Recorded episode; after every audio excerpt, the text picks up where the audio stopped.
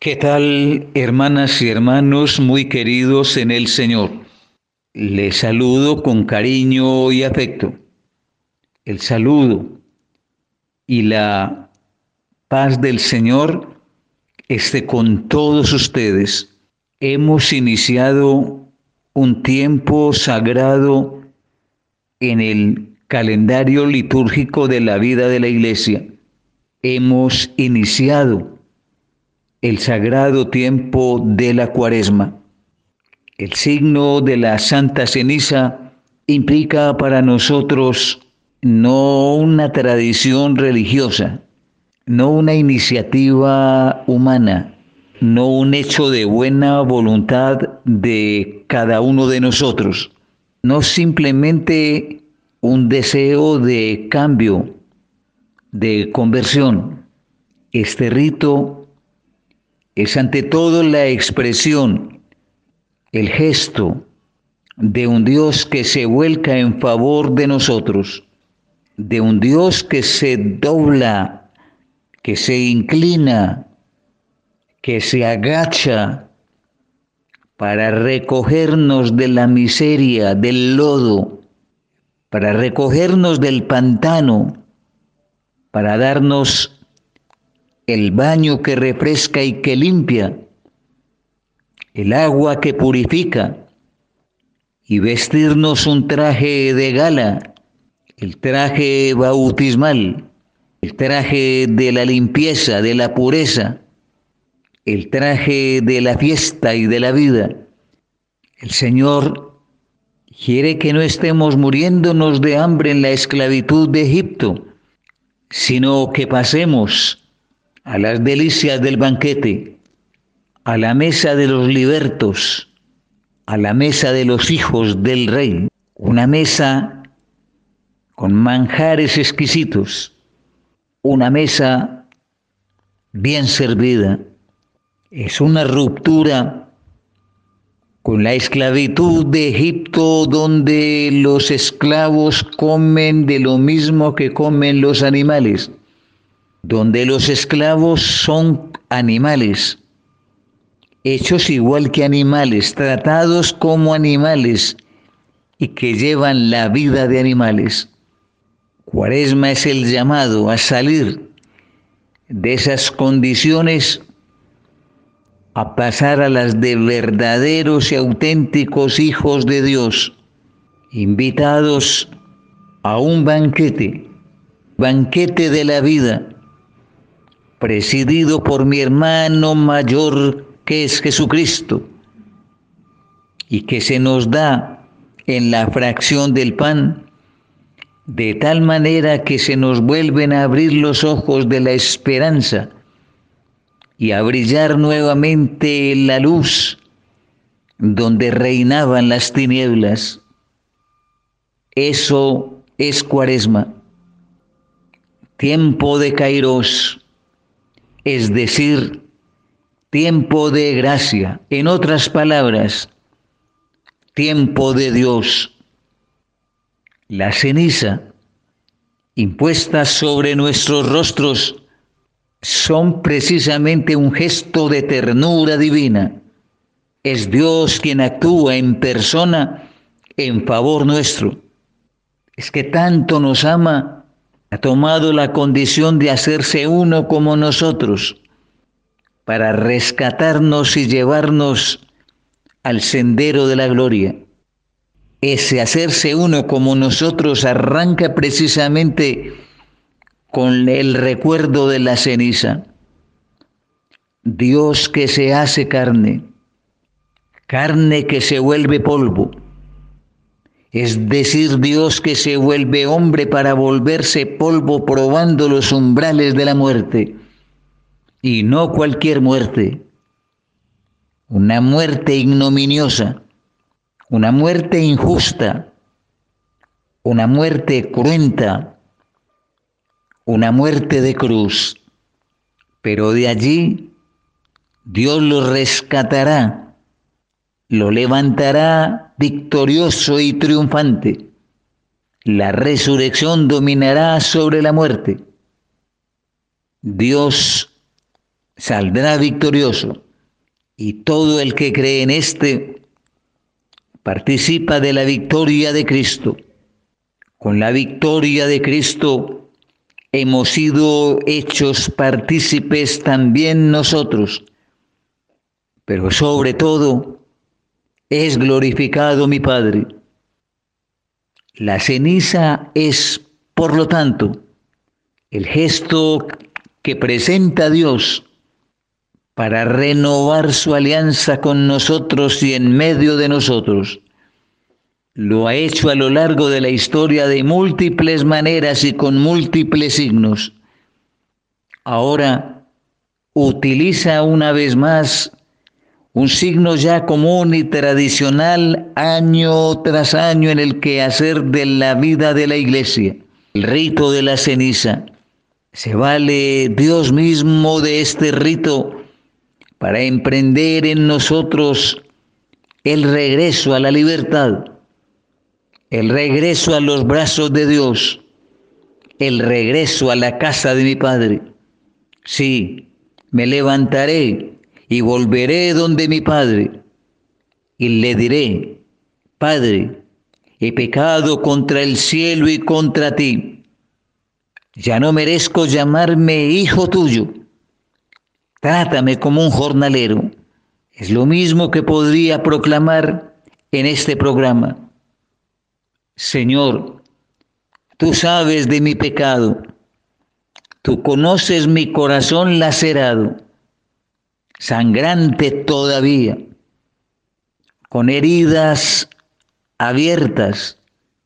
Es un corazón que necesita que lo sanes, Señor, que intervengas en él y que lo transformes. Me presento delante de ti, mi Señor, y ruego tu salvación. Mírame, Señor, y perdona mis pecados. Sitúame en tu camino. Dame la gracia de poder caminar tus huellas, de identificar mi camino con el tuyo, de hacerme a tu camino Dame la gracia de caminar durante estos 40 días de cuaresma, escuchando tu palabra, contemplando tu rostro tierno, especialmente en el rostro lacerado, lloroso, maltratado, golpeado de los más pobres, de los más necesitados. Dame la gracia de no ser indiferente ante tanto dolor y tanta miseria. Señor, dame la gracia durante este tiempo de la cuaresma de volver mi mirada ante el Dios misericordioso, ante mis hermanos más pobres, y de volcar también la mirada sobre la humanidad distante y alejada.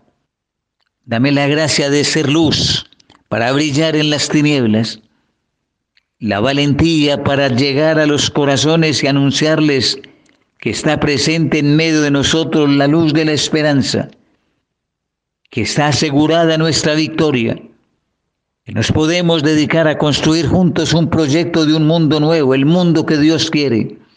Que podamos decirle a la gente que la promesa de Dios no acaba, que tiene cumplimiento que Dios la renueva y lo actualiza.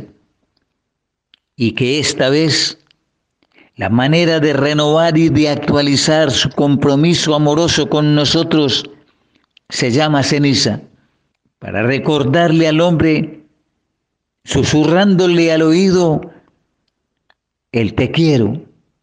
Y aunque a veces nosotros nos hacemos los sordos o tan distraídos no escuchamos esa voz.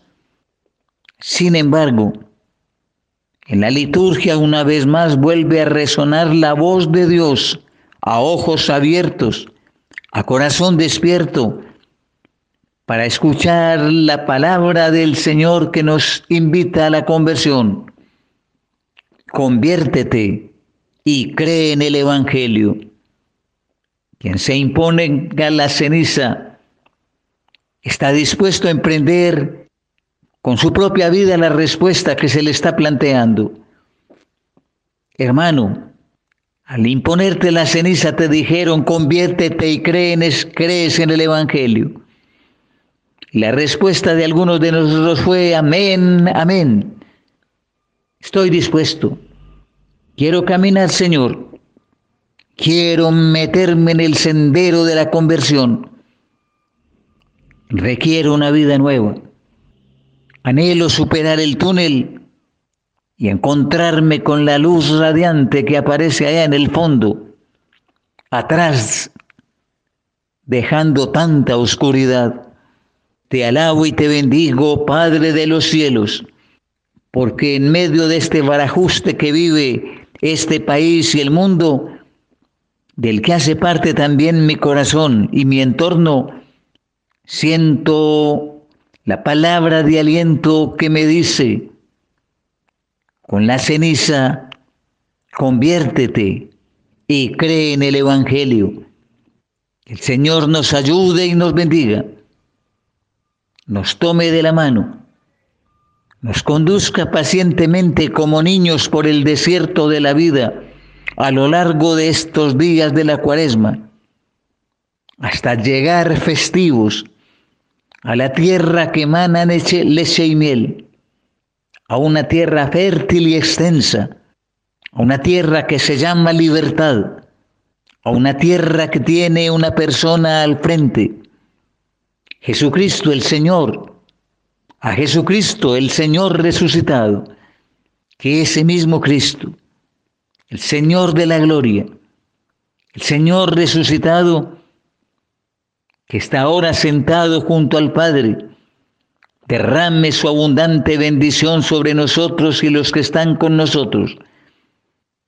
Que el Señor nos proteja, nos acompañe y nos bendiga en el nombre del Padre y del Hijo y del Espíritu Santo. Amén.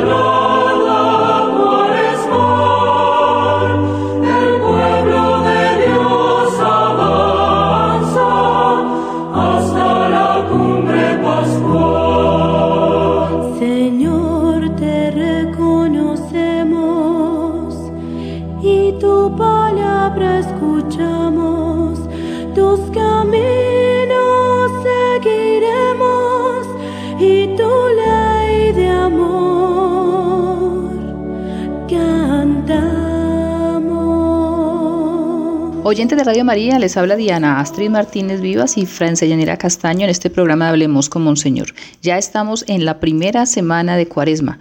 Esta semana que nosotros hemos iniciado con el miércoles de ceniza, como nos lo recordaba Monseñor Julio Hernando, un tiempo para reflexionar, un tiempo para convertirnos, un tiempo para seguir trabajando en nuestra conversión, un tiempo para encontrarnos con el Señor, un tiempo propicio para que aprovechemos en cada uno de nosotros. Eso es lo que ha dicho Monseñor Julio, eso es lo que es la cuaresma y es lo que nosotros debemos de verdad empezar a trabajar. Si no lo has empezado a trabajar, empecémoslo a trabajar. Encontramos ayudas por todos lados, en, por mensajes de WhatsApp le llegan a uno todo el tiempo el cuaresmario, el día a día, lo que debemos realizar. En, en las parroquias también se han preocupado por generar esas ayudas para que la persona se acerque cada vez más al Señor y en este tiempo especialmente, ¿no? Nosotras en la catequesis de hoy precisamente vamos a trabajar esos pilares que tenemos en la iglesia, que son el ayuno, la oración y la limosna. En el ayuno hablaremos también muy bien de la abstinencia. Queremos profundizar en estos pilares de nuestra iglesia, esos pilares que nos facilitan a nosotros vivir una cuaresma muchísimo mejor, que nos ayudan a acrecentar nuestra espiritualidad. Por eso queremos profundizar un poquitico más acerca de ellos y hablar también sobre lo que es la limosna, ese momento especial que no sabemos a veces cómo manejarlo, pero lo uniremos a la comunicación cristiana de bienes que también es importante para nuestra iglesia. Por ahora quiero saludar a todos y cada uno de ustedes, nuestros oyentes fieles que están allí, pendientes de cada una de las actividades que realiza Radio María ustedes que han sido convocados por Mamita María, que los cobija ese manto de la Mamita María que está allí pendiente de cada uno de nosotros. A todos y cada uno de ustedes un saludo muy especial, oraciones y bendiciones constantes para que el Señor escuche nuestras súplicas siempre y que a la luz de la oración, que es la que nos mantiene a nosotros unidos aquí en Radio María, nos ayude también el Señor a crecer y a poder acercarnos cada vez más a Él. Saludo a las personas que se encuentran en las clínicas, en los hospitales, aquellas personas que se encuentran privadas de la libertad, a las que se encuentran en las cárceles, a las personas que inician su jornada laboral y a aquellas que están llegando ya a su casa cansados de trabajar todo su turno y que ahora van a ese descanso en la casita, con la familia, en el hogar. A todos, para todos un saludo muy especial, allá a la gente que se encuentra en producción, a cada uno de ellos que están pendientes de nuestros programas, de que lleguen a sus oídos, de que puedan ustedes sintonizarse con nosotros para poder escuchar toda la programación que tiene Radio María y más en ese tiempo de cuaresma. Esperamos que esta catequesis del día de hoy sea de mucho provecho, que sea para ustedes también, como lo ha sido para nosotras, el poder eh, preparar, no solamente en material, sino preparar el corazón, así como la promesa del Señor que nos dice que nos va a cambiar este corazón de piedra por un corazón de carne, pero eso depende de nosotros, de nuestra disposición, de nuestro amor, de nuestra entrega. Entonces nosotros simplemente nos disponemos para que el Señor haga su obra en nosotros y aquí en la catequesis y en los programas de Radio María vamos a irles dando poco a poco las herramientas para que podamos vivir esta cuaresma de acuerdo a la voluntad y el querer del Señor. Por ahora saludo a mi compañera Francia Yanira que se encuentra allá en el continente europeo y también está presta a colaborarnos en la catequesis del día de hoy. Hola Diana, queridos oyentes, qué alegría una vez más con todos ustedes, una semana más aquí en Hablemos con Monseñor. De antemano, muchísimas gracias por dejarme hacer parte de toda esta familia, de todo este equipo de Radio María, de este espacio de Hablemos con Monseñor.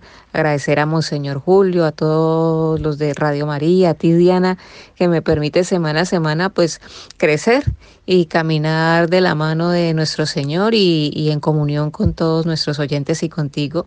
Eh, sentirme como en iglesia, ¿no? Como en familia y pues que son cosas que realmente valoro muchísimo y llevo en mi corazón siempre, eh, más en estos tiempos en que nos preparamos eh, para próximamente vivir una Semana Santa y una Pascua pues de la mejor manera posible y que lo hacemos en este tiempo de preparación que llamamos la cuaresma y que semana a semana pues nos va llevando a profundizar un poco más en todos esos cambios y en todas esas cositas de nuestra vida que debemos cambiar o mejorar para acercarnos un poco más a Dios y, y, hacer nuestra vida al estilo que el Señor nos propone.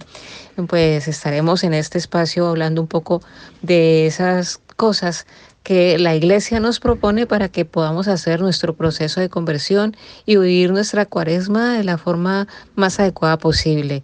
Entonces estaremos contigo, Diana, aquí hablando un poco sobre lo que es el ayuno, la oración, la, caridad, cómo podemos ejercer todo esto, cómo podemos hacer eh, posible eso en nuestras vidas y de qué nos va a servir pues tanto a nosotros como a nuestra iglesia, a nuestra comunidad eclesial pues más inmediata o, o a nuestra comunidad eclesial en general.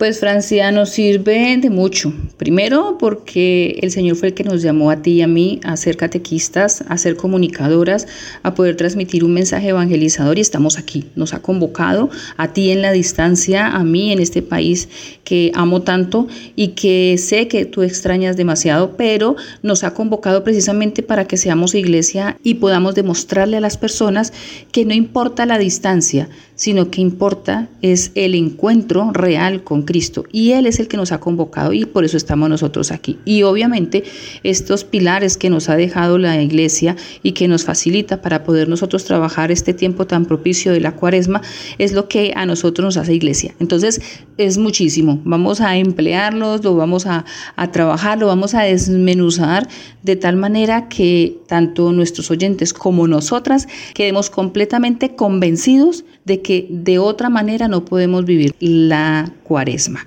La cuaresma se vive bajo la transversalidad del Espíritu Santo y el Espíritu Santo a través de la iglesia nos ha regalado estas herramientas tan valiosas. Así como lo escuchábamos nosotros de Monseñor Julio que nos hablaba precisamente de cómo habernos impuesto la ceniza, era un momento de aceptación, de conversión. Cuando yo acepto la conversión, cuando yo digo si quiero, me vuelvo como en esa época en el Antiguo Testamento, en el libro de Daniel, en el capítulo 9, cuando Daniel dice, volví mi rostro hacia el Señor Dios para implorarle con oraciones y súplicas en ayuno, sayal y ceniza.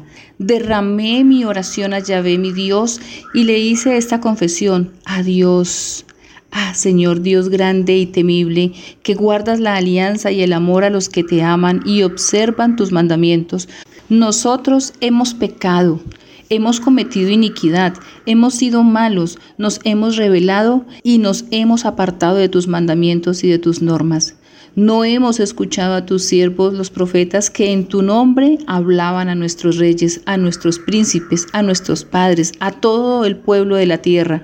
A ti, Señor, la justicia, a nosotros la vergüenza en el rostro, como sucede en este día, a nosotros, a los hombres de Judá, a los habitantes de Jerusalén y a Israel entero, próximos y lejanos, en todos los países donde tú los dispersaste a causa de las infidelidades que cometieron contra ti, Yahvé a nosotros la vergüenza, a nuestros reyes, a nuestros príncipes, a nuestros padres, porque hemos pecado contra ti. Al Señor Dios nuestro la piedad y el perdón, porque nos hemos rebelado contra Él y no hemos escuchado la voz de Yahvé nuestro Dios para seguir sus leyes que Él nos ha dado por sus siervos los profetas. Todo este texto que nos habla a nosotros Daniel en el capítulo 9 es una forma de arrepentimiento y de dolor y de lo que nosotros vivimos el miércoles pasado cuando iniciamos la cuaresma con el miércoles de ceniza. El colocarse la ceniza en la frente no es solamente un agüero, como muchas personas lo han tomado, y no es solamente por tradición, sino que es el compromiso con Dios de que yo voy a cambiar, de que tengo un propósito de cambiar, de que quiero enmendar mi camino, de que quiero en mi conversión en la que estoy trabajando, ahondar un poco más en ella, de que quiero decirle a la gente con esa cruz en mi frente, de que allá va un penitente, sí, allá va una persona que quiere cambiar. Esa es una persona que se encontró con el Señor y quiere ser cada día mejor. Recordemos que las iglesias son como unos hospitales donde vamos todos nosotros los enfermos a querernos curar. ¿Por qué? Porque allá está el que sana, el que nos libera, el que nos purifica, el que dio su vida por nosotros. Entonces, si no fuera porque nosotros vamos constantemente, precisamente como enfermos, a pedir la mejor medicina que es el cuerpo de Cristo, ¿cómo estaría nuestra vida? Entonces, esos son los propósitos que tenemos de cambio nosotros en esta época de cuaresma, el que podamos seguir en nuestra conversión, en que nuestra conversión sea sincera y que esa conversión que nosotros tenemos y que ayudados con estas herramientas que nos da a nosotros la iglesia, pues podamos precisamente perseverar en esa conversión. Por eso en esta catequesis nosotros queremos ahondar un poquito más acerca de esos pilares que nos ofrece nosotros la iglesia como lo son el ayuno, la oración, y la limosna, para que podamos nosotros cada uno allá ustedes en su casita, en su lecho de enfermo, donde quiera que usted se encuentre, podamos escuchar y estar atentos a lo que debemos y no debemos hacer, a cómo debemos realizar estas prácticas de la abstinencia y el ayuno, de qué manera, para que sean eficaces y para que nosotros podamos trabajar así de la manera en la que lo hizo Jesús en el desierto, en este domingo pasado que escuchamos el texto bíblico del Evangelio, ese desierto que lo llevó a él a salir fortalecido para recibir un bautismo. Precisamente nosotros en ese tiempo de cuaresma queremos salir fortalecidos para poder encontrarnos en esa vigilia pascual con el Señor en la resurrección. ¿Cuántas veces he venido arrepentido buscando tu perdón y te he pedido me hagas limpio, que purifiques mi corazón del orgullo que carcome lentamente el alma, de la desobediencia que no me deja nada. ¿Cuántas veces? He caído de nueva cuenta en el mismo error. Mas tu fiel a tu palabra vuelves y me levantas y me llenas de fuerza y de esperanza con tu amor.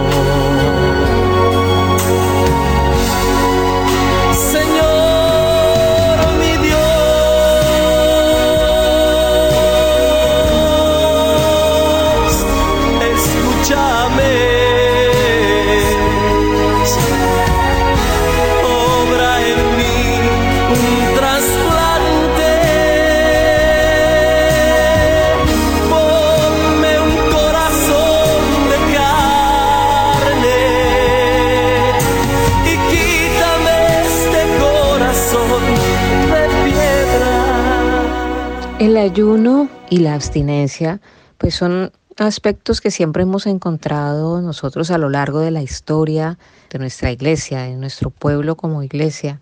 Los hemos observado desde tiempos muy remotos. Sin embargo, la iglesia para vivir esta cuaresma nos habla del ayuno, también mirando esos 40 días que pasó el Señor en el desierto en ayuno, ¿no? También. Y de allí, pues, se basa este principio para que nosotros hoy en día lo tengamos tan presente en nuestro momento de cuaresma, preparación a la vivencia de la Semana Santa y de la Pascua. Entonces, no solamente por ese momento del Señor eh, haber estado esos 40 días, que es como la base principal, ¿cierto? Sino también por el sentido en sí que encierra el ayuno, sin embargo, nosotros vemos que el ayuno está contemplado en el derecho canónico y cuando hacemos el ayuno, algunas personas lo están haciendo por el sacrificio que conlleva, por el sentido que le encuentran, por los resultados y los frutos que puede dar ese ayuno para su vida en particular, pero también para la iglesia en general. Y otras personas que a lo mejor no lo entienden o no lo comprenden del todo, pero que lo hacen también respondiendo a otro mérito que es el mérito de la obediencia, ya que al estar contemplado en el derecho canónico, pues se nos vuelve a nosotros también en una norma. Y de ahí que al cumplirla, pues o estamos ejerciendo también el, el, mérito y el valor de lo que es el sacrificio, o estamos también ejerciendo ese mérito o ese valor de lo que es la obediencia. Si nos vamos al derecho canónico, miramos en el canon 1249 que nos dice textualmente, todos los fieles, cada uno a su modo, están obligados por ley divina a hacer penitencia. Sin embargo, para que todos se unan en alguna práctica común de penitencia, se han fijado unos días penitenciales en los que se dediquen los fieles de manera especial a la oración realicen obras de piedad, de caridad y se nieguen a sí mismos, cumpliendo con mayor fidelidad sus propias obligaciones y sobre todo observando el ayuno y la abstinencia a tenor de los cánones que siguen. Es ahí donde miramos cómo pues estamos por la norma obligados todos a estas prácticas, al ayuno, a la caridad, a, a la oración, pero se nos fijan unos días en especial para que en esos días lo tengamos mm, de manera como en común. Es decir, si yo durante el año puedo practicar el ayuno, puedo orar, puedo hacer la caridad, cualquier día del año lo debo de hacer o lo, puedo hacer. Sin embargo, en la cuaresma sabemos que lo estamos haciendo mm, la mayoría al mismo tiempo. Ya a partir del canon 1251, pues ya nos dice, todos los viernes, a no ser que coincidan con una solemnidad, debe guardarse la abstinencia de carne o de otro alimento que haya determinado mm, la conferencia episcopal en cada país ayuno y abstinencia se guardarán también el miércoles de ceniza y el viernes santo. En el canon 1252 ya nos dice, la ley de la abstinencia obliga a los que han cumplido 14 años. La del ayuno a todos los mayores de edad hasta que hayan cumplido 59 años. Sin embargo, los pastores de almas y los padres de que también se formen en un auténtico espíritu de penitencia quienes por no haber alcanzado la edad no están obligados al ayuno y a la abstinencia. Ahí, de todas formas, podemos ver cómo ese ayuno y esa abstinencia más que una norma también nos está diciendo que es algo que debemos hacer también por lo que significa y por lo que implica para cada uno de nosotros. Por eso mm, nos dice que a pesar de que no se tenga la edad para hacerlo, eh, sin embargo, eh, los pastores de alma, los padres, los sacerdotes de la iglesia, pues deben de cuidarse de que, aunque seamos personas que de pronto no estemos en la edad de, de ayuno y de abstinencia, sin embargo, podamos estar formados en un auténtico espíritu de penitencia. Es decir, que esa es la esencia de estas prácticas, ¿no? Más adelante, el mismo canon 1252 nos habla de las posibilidades o de las formas, ¿no? Y nos dice que hasta los 14 años cumplidos no hay obligación de guardar ayuno ni eh, de guardar abstinencia. Ya desde los 14 y hasta los 18, que es la mayoría de la edad, existe la obligación de guardar la abstinencia de carne o de otro alimento todos los viernes del año, salvo si coincide con alguna solemnidad y desde los 18 hasta los 59 años cumplidos existe la obligación de abstenerse de tomar carne u otros alimentos que son los indicados anteriormente y de ayunar el miércoles de ceniza y el viernes santo. A partir de los 59 años de edad ya desaparece la obligación de ayunar, pero subsiste la obligación de abstenerse de la carne o de otro alimento. Y en el mismo canon nos habla de unas dispensas, dispensa y conmutación es el, subtítulo, concretamente es en el canon 1245 donde nos habla de las dispensas.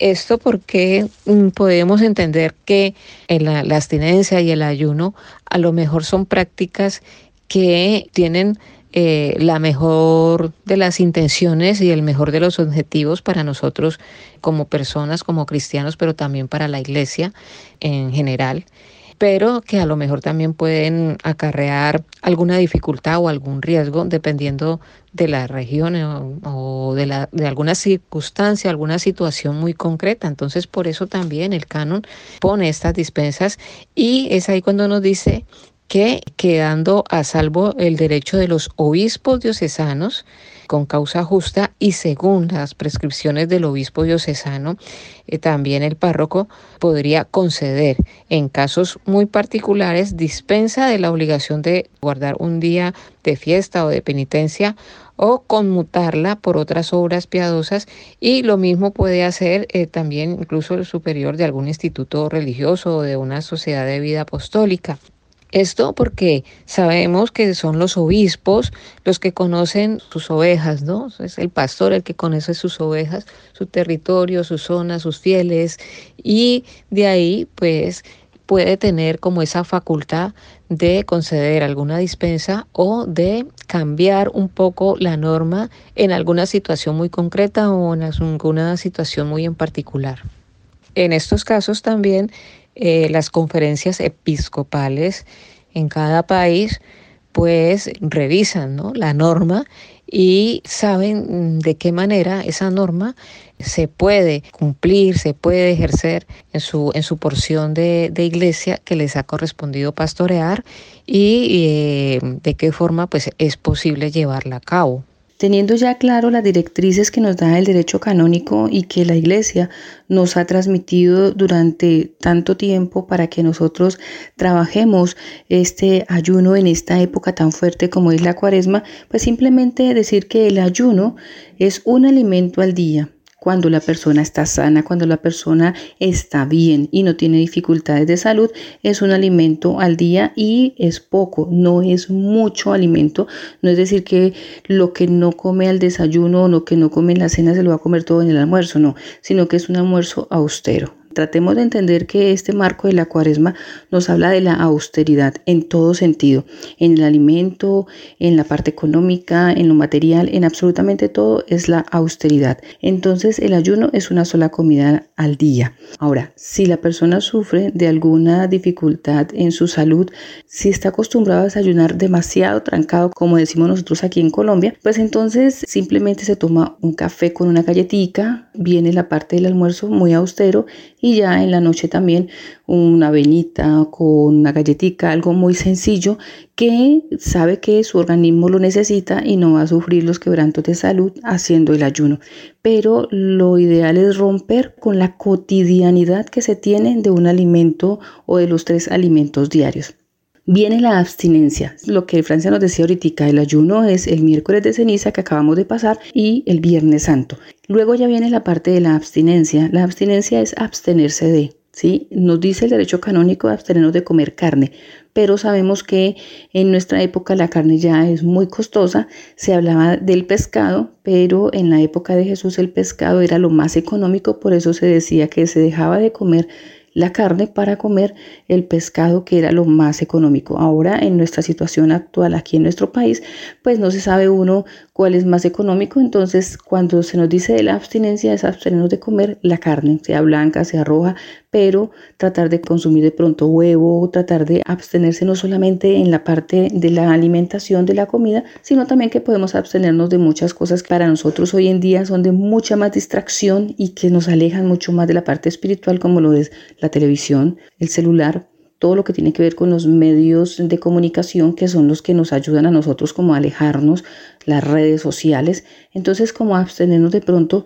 de esa parte y decir, bueno, si yo veo televisión todo el día, entonces yo me abstengo ese día de ver televisión y escucho Radio María, me alimento más espiritualmente y me la paso en oración, que es el otro pilar que tenemos nosotros para hablarles ahora en un momento más acerca de lo importante que es la oración que complementa esta parte del ayuno y que hace que nosotros podamos llevar a cabo ese ayuno. Recordemos que Jesús en el desierto estuvo 40 días, pero no solamente en ayuno, sino que también era en profunda oración. Esa oración fue la que lo llevó a culminar el ayuno con tanto éxito que lo llevó a recibir el Espíritu Santo para poder ya empezar su vida pública y transmitir el Evangelio que nos dejó hasta el día de hoy.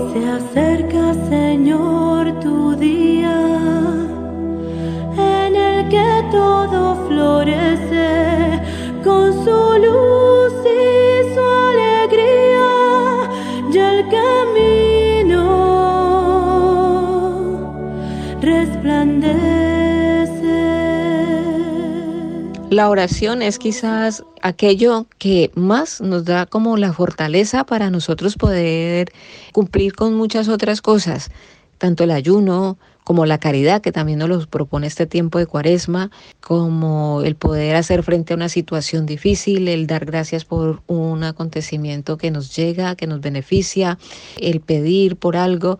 Bueno, la oración, digamos que a veces se nos convierte en el todo, ¿no? En nuestra vida, nuestra vida, desde que abrimos los ojos hasta que nos estamos acostando nuevamente en la noche, a veces convertimos nuestro día a día todo en una oración porque constantemente nos estamos dirigiendo a Dios. Todo lo estamos hablando con Él, todo lo comentamos con Él, todo lo hacemos en relación a Dios y a ese lazo que hemos establecido con Él, a esa forma de relacionarnos con Dios, prácticamente es basado en la oración. Si no nosotros no recurriéramos frecuentemente a la oración, eh, sería muy difícil encaminar bien cada una de las situaciones que vamos enfrentando día a día.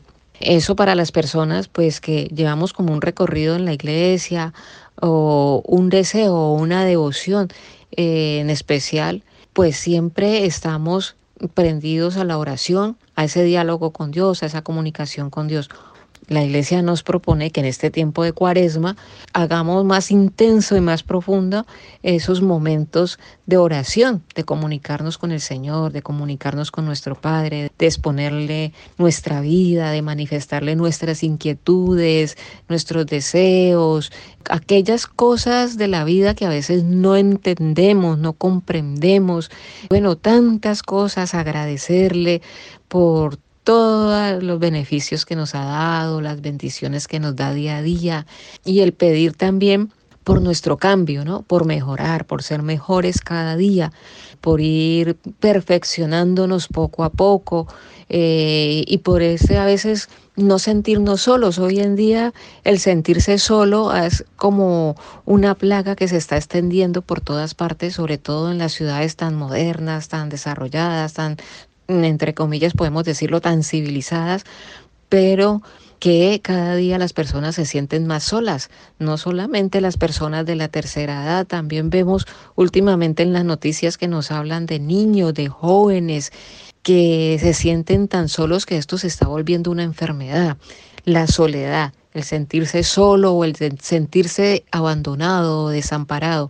Pues bien, nosotros, si somos conscientes de que siempre el Señor está ahí, presente en nuestra vida y que tenemos la oración, ese diálogo continuo con Él, de hecho que no vamos a sentir tan marcada esa soledad, tan marcado ese abandono, no nos vamos a sentir tan excluidos, no vamos a sentir parte de cuando estamos vinculados como iglesia. Eh, entonces, pienso yo que la oración es base de todo.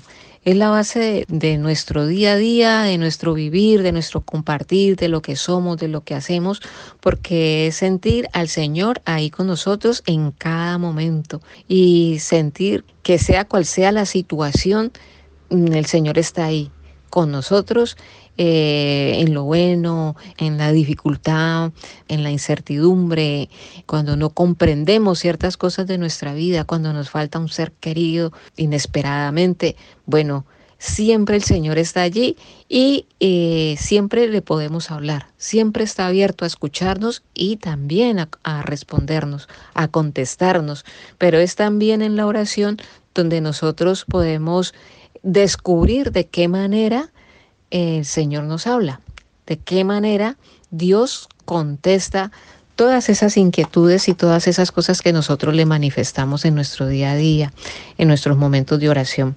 Pues por eso también la oración es uno de esos elementos que se nos propone durante la cuaresma, ¿no? profundizar esos momentos de oración, ser más asiduos a la oración. Y de hecho que será más fácil para nosotros poder eh, llevar a cabo el ayuno, la abstinencia, la caridad, el reflexionar, el pedir perdón, el acercarnos al sacramento de la penitencia, siempre que nosotros eh, vivamos todo esto en oración, ¿sí? en una oración continua. Tienes toda la razón, Francia. La oración es la transversalidad, es el pilar, lo es todo porque es la comunicación directa que tenemos con nuestro Creador, con nuestro Papá, Dios, con ese Padre que es misericordia, que es providente, con ese Padre que nos ama tanto y que necesita saber de nosotros y nosotros necesitamos de Él. Entonces la oración es esa comunicación directa que tenemos con Él. Por eso es lo que nos ayuda a nosotros a poder salir adelante en todo tipo de situaciones. Si nosotros colocamos nuestra vida desde que nos levantamos hasta que nos acostamos en las manos del Creador, en las manos del Señor, nuestra vida no es que vaya a ser completamente alejada de todo, sino que es una vida que es llevadera. Vamos a poder llevar las dificultades con una mejor actitud, vamos a poder enfrentarnos a situaciones de una mejor manera y vamos a poder asumir la cruz como lo asumió Jesús, en obediencia y con el amor. Entonces, la oración nos ayuda a fortalecernos espiritualmente para aceptar cualquier adversidad que llegue a nosotros. Y en este tiempo de cuaresma nos ayuda a fortalecernos mucho más para poder vivir un ayuno y una abstinencia con una mejor actitud. Que como dice el Evangelio, que nadie sepa que estás ayunando, que nadie sepa lo que estás haciendo, que no sepa tu mano derecha lo que está haciendo tu mano izquierda y viceversa. Nosotros tenemos que aprender que a través de la oración podemos asumir todas las cosas que el Señor permite en nuestra vida pero si estamos en oración. ¿Cómo podemos nosotros fortalecer nuestra oración? Con la palabra de Dios.